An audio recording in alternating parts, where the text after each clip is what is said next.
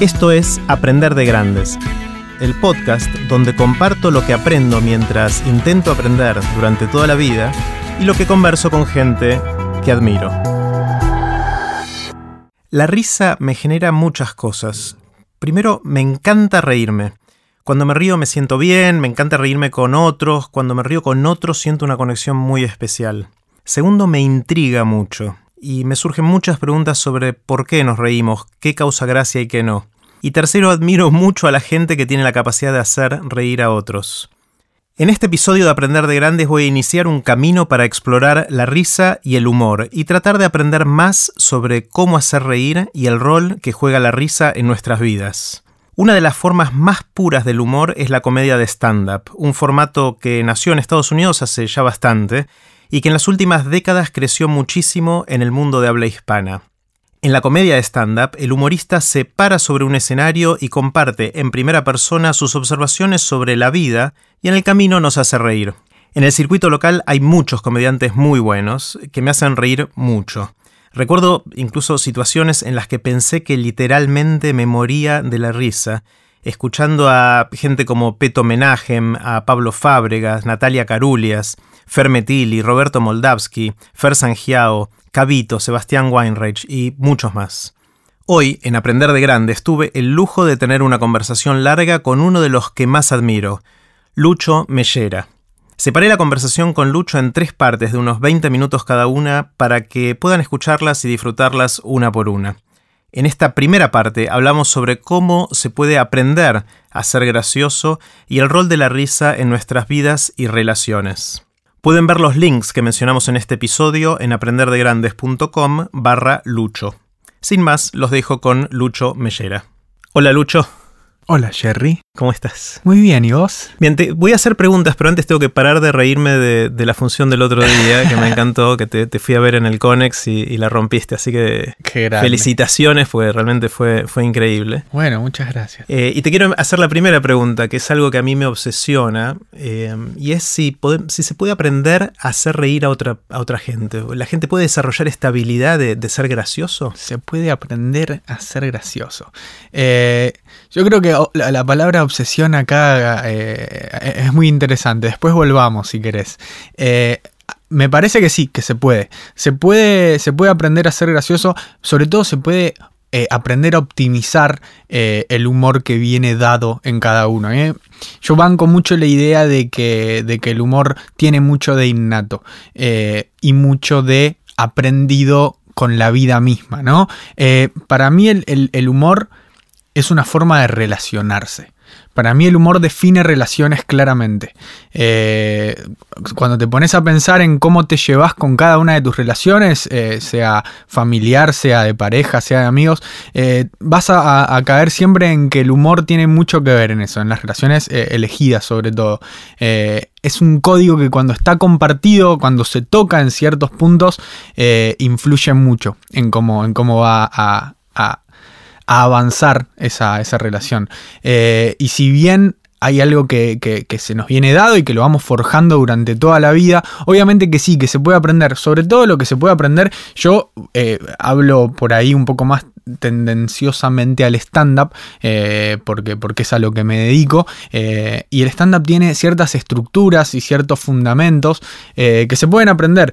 Y lo que hace esta estructura, como en cualquier otra disciplina, es encarrilarnos o darnos un esqueleto sobre el cual se puede trabajar y obviamente después cada uno eh, las va a desarmar como, como le, parezca o le convenga o, le cierre más. Pero sí, se, puede aprender. Eh, hay, muchas técnicas, hay muchas formas de, acceder a estas técnicas, eh, pero sí, sí, se, puede, se puede aprender. Me encanta lo que decís de las relaciones, me lo hiciste pensar ahora y es que con mi esposa, eh, una de las cosas que decimos de, siempre, estamos juntos hace, quiero hacer la cuenta, desde el 87, o sea, tengo que hacer la cuenta. mucho, 20, y, 30. y una de las cosas que tenemos en común es que nos reímos de las mismas cosas. O sea, cuando vos decís que el humor de alguna manera establece alguna dinámica en la relación y todo eso, en, mi caso es súper patente, es súper claro. Eh, es más, no solo que nos reímos de las mismas cosas, sino que la mayor parte de la gente que nos rodea no las encuentra graciosas. Buenísimo. Eh, o sea, es un código muy fuerte. Aparte de que nos hacemos reír mutuamente, nos reímos de las mismas cosas. Me encanta. Sí, sí, sí, porque además en las parejas, sobre todo en las parejas, eh, como relación interpersonal, digo, en, las parejas, al estar tanto tiempo juntos, a compartir tantas vivencias, se genera un código propio. Eh, entonces ya lo que causa gracia también es eso, que por ahí se hubieran caminado eh, caminos, si hubieran transitado caminos diferentes durante toda su vida, por ahí no se reirían de lo que se están riendo hoy. Eh, pero, pero es eso, es lo que uno va viviendo, eh, lo, le, va, lo va transformando y le va, le va forjando realmente su relación con el humor. Y sí, vivieron mucho tiempo juntos y obviamente hay cosas que los van a, a, encontrar en el humor. Y está buenísimo. Y, y además está buenísimo para mantenerla eh, viva a la relación, ¿no? El humor, esto de hacer reír. Hay algo que es muy inherente, sobre todo al hombre. Lejos de ser machista, eh, el, hombre tiene como una necesidad de hacer reír a su pareja. Eh, y, a la mujer me, parece que le, suena muy atractivo reírse del hombre. Lejos de, ser machista, porque obviamente las mujeres son eh, igual de comediantes que los hombres, eh, pero me parece que hay algo medio primitivo en eso, ¿no? De, necesitar marcar territorio de alguna manera.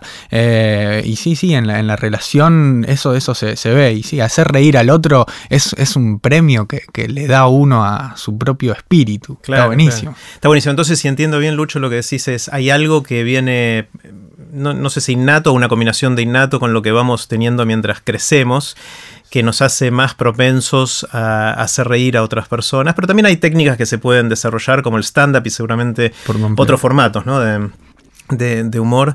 ¿Cómo, ¿Cómo, fue en tu caso? ¿Cómo, cómo empezaste a, darte cuenta que podías hacer reír a otros? Eh, eso creo que, me, desde siempre tengo como una necesidad de hacer reír al otro. Eh, es esto de la obsesión que, mencionabas al principio. Eh, siento que, es mi forma de, comunicarme. Yo, yo, me considero serio. Eh, yo no soy muy simpático. puedo ser buena onda, pero no soy simpático del todo pero no por eso no quiero causar gracia. A mí me, siento esa, esa, necesidad y siento como esa, eh, que ese es mi rol, eh, hacer reír. Eh, y lo sentí siempre desde chico en mi grupo de amigos. No sé si me considero el payaso, pero sí el, que necesitaba meterle un remate a cada situación y, verla de una forma más cómica, traer el humor a cada situación.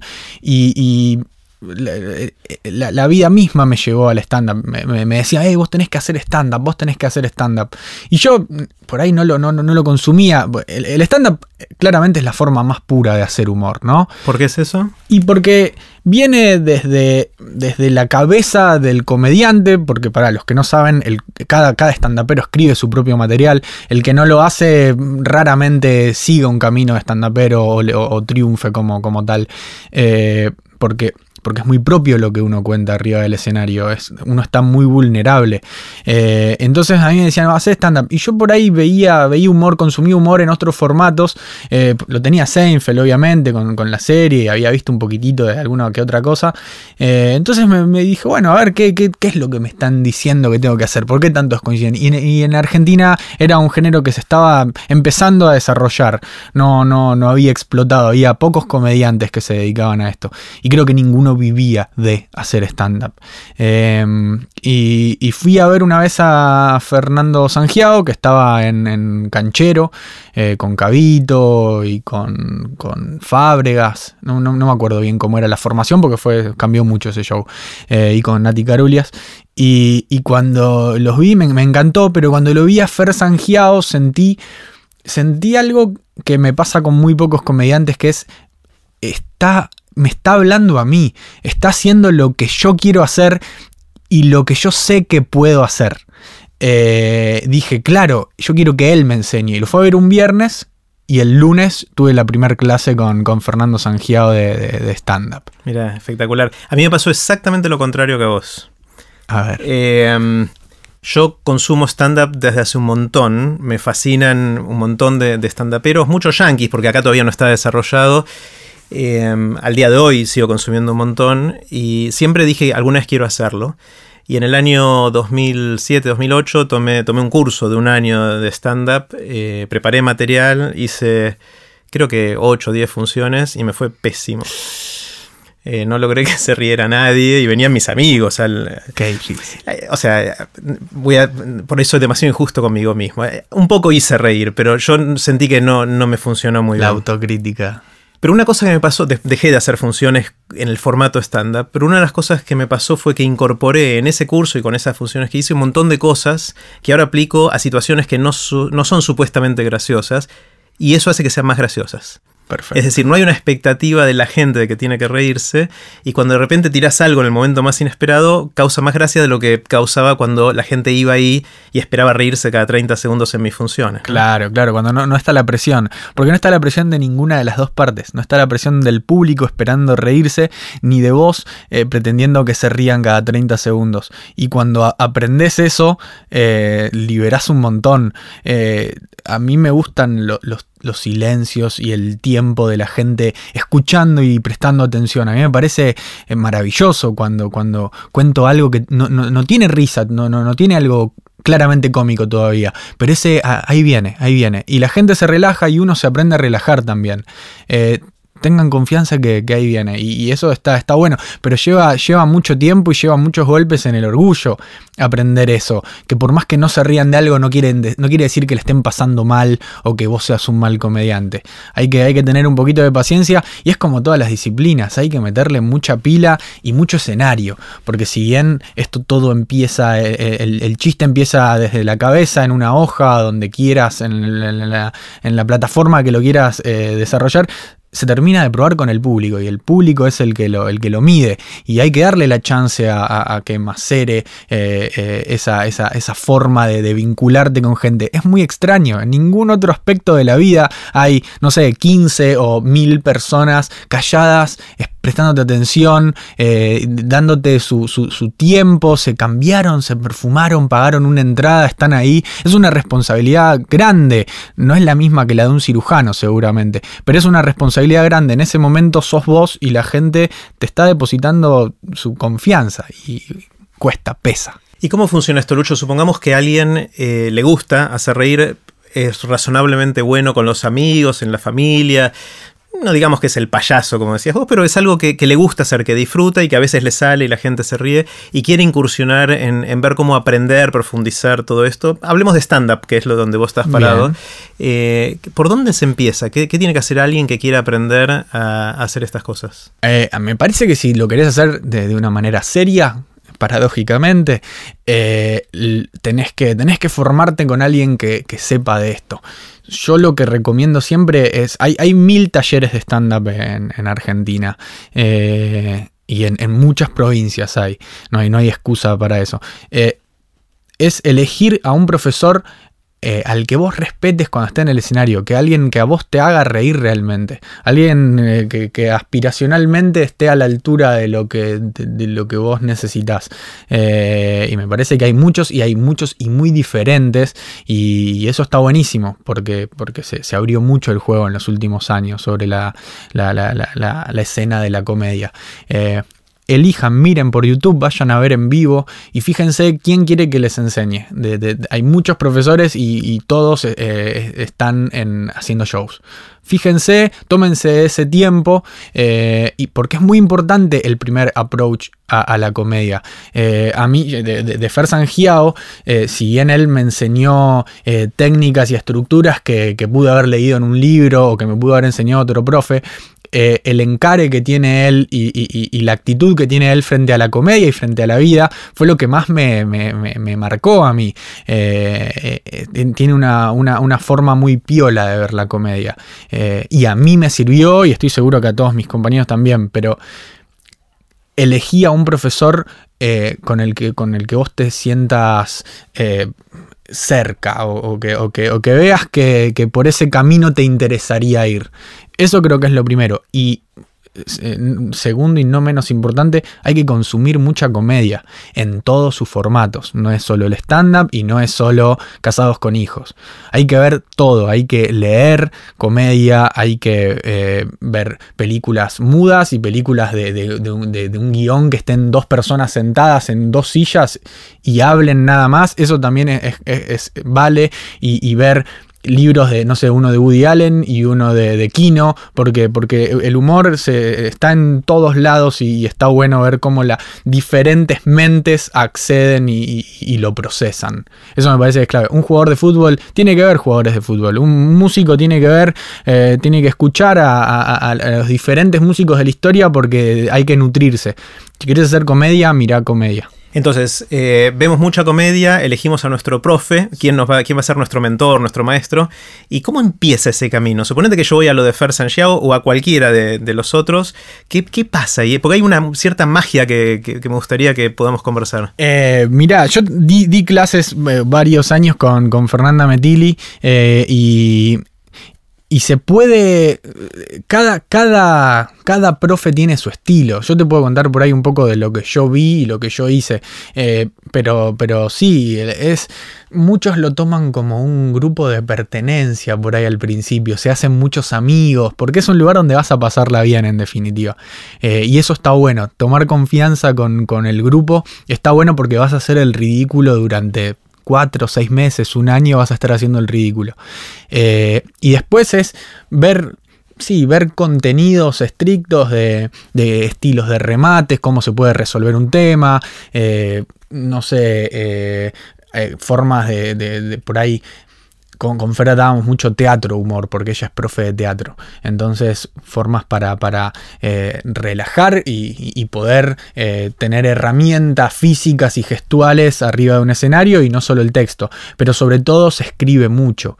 Hay que escribir mucho. la, tarea de, de un taller de stand-up tiene que ser escribir, escribir mucho, dar consignas por ahí atractivas para que, para que los alumnos tengan ganas de escribir, pero sí, hay que escribir todo el tiempo. Y cuando terminás el taller, recién empieza en realidad, ahí te empezás a enfrentar con el público. Por lo general los talleres de stand-up terminan con, una muestra.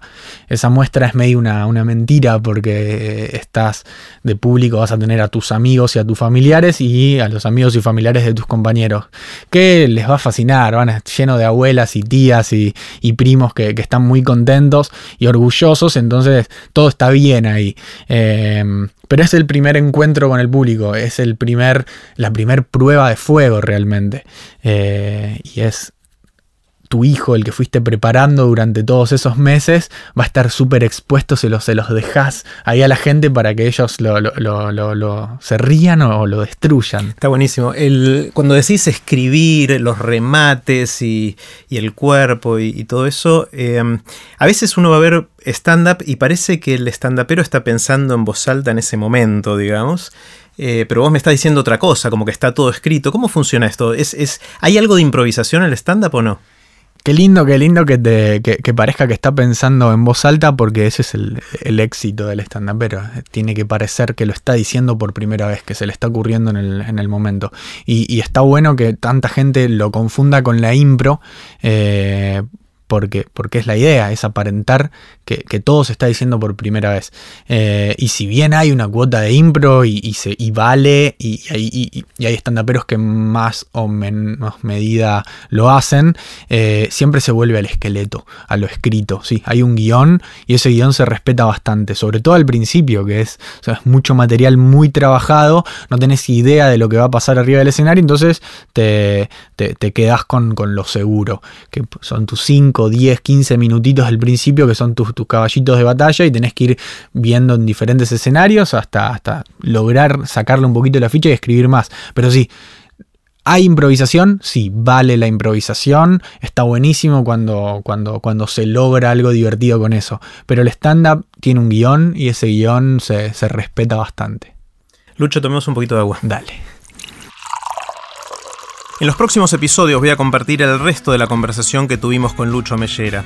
Si quieren que les avise por email cuando sale un nuevo episodio, pueden suscribirse en aprenderdegrandes.com.